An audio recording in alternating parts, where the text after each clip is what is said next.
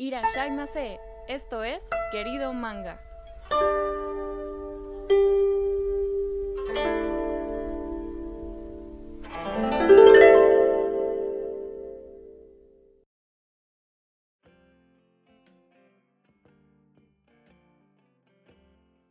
Cuando te preguntan sobre la comida japonesa, ¿qué es lo primero que viene a tu mente?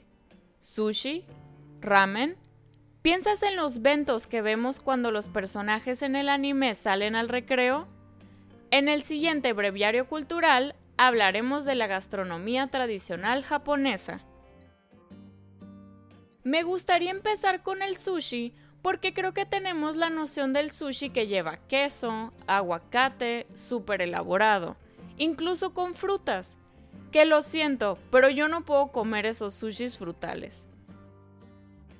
Pero en realidad el sushi es más sencillo y dependiendo de lo que lleve será como se nombre.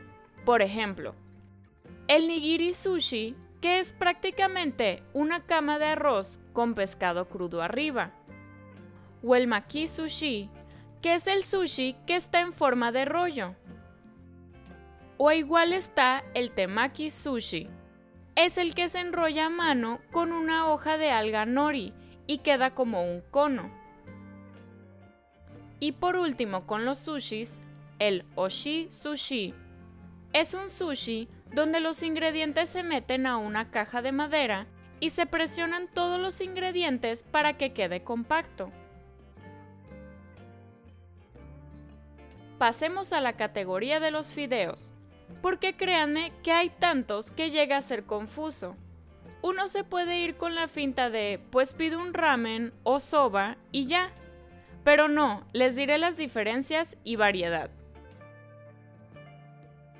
Aparte del ramen, en los fideos está el udon, que son fideos hechos de harina de trigo. Entre los fideos también está el soba, que se hacen con el trigo sarraceno. Dependiendo de cómo sirvas el ramen, udon o soba, cambiará el nombre del platillo. Tenemos el yaki udon, que son fideos con carne y verdura. Está el buta ramen, que se refiere al ramen que tiene carne de cerdo.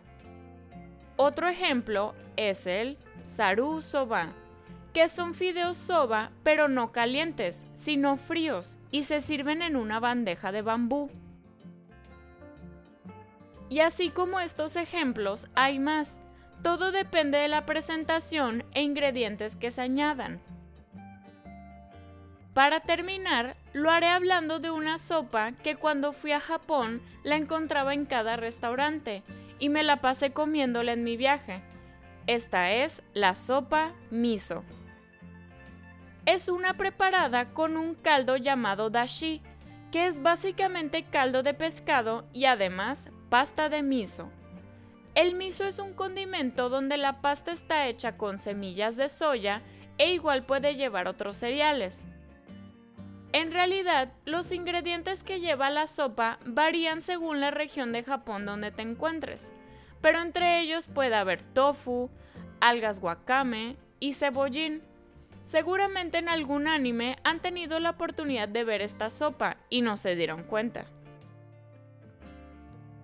Les estaré dejando fotos de la gran variedad que hay en la gastronomía japonesa en cuanto a fideos y sushi, para que tengan una idea de cómo lucen estos platillos. Si quieren que sigamos hablando de la comida tradicional o la comida que típicamente encuentras en puestos en las calles de Japón, no duden en hacérmelo saber Espero que hayan disfrutado, querido manga, con este breviario cultural. No duden en seguir escuchándonos, seguir la cuenta de Instagram, querido, un punto, manga y recomendándonos con sus amigos otakus. Sayonara.